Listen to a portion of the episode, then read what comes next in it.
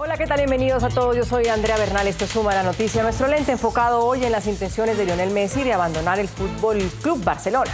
Por supuesto, la pregunta hoy es, ¿debe Messi irse del Barcelona? Saludo a nuestros invitados, invito a responderlos brevemente esta pregunta. Pero el debate nos acompaña David Algo Jiménez, periodista deportivo desde Lima, Fernando Petrocelli desde Buenos Aires y Jorge Hernán Peláez desde Bogotá. A los tres, bienvenidos. David, ¿debe irse Messi del Barcelona? ¿Es una decisión sabia?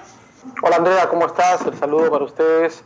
Dejar ir a Messi para ningún club en el mundo puede ser una decisión sabia. Lo que tiene que hacer Barcelona como institución grande a nivel mundial y para no deteriorar su imagen es tratar de retener a, su talento. ¿no? Y qué mayor talento en su historia que Lionel Messi. Eh, Fernando, bienvenido. ¿Debe irse Messi del Barcelona?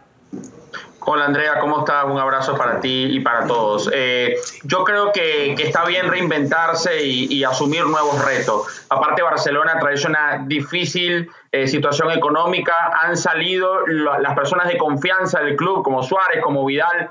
Yo no veo con malos ojos que Messi busque un nuevo desafío en la Premier, en el calcio donde sea. Jorge Hernán pues hay que remitirse, Andrea, indudablemente, antes de hablar de Messi, al caso famoso de los noventas del jugador Bosman, de un club de Bélgica. Él se trataba de ir porque no le estaban pagando lo suficiente, le ofrecieron un contrato que él pensaba que era muy bajito y él demandó a su club, demandó a la Federación Belga de Fútbol y eso se volvió un lío jurídico que se volvió el caso Bosman.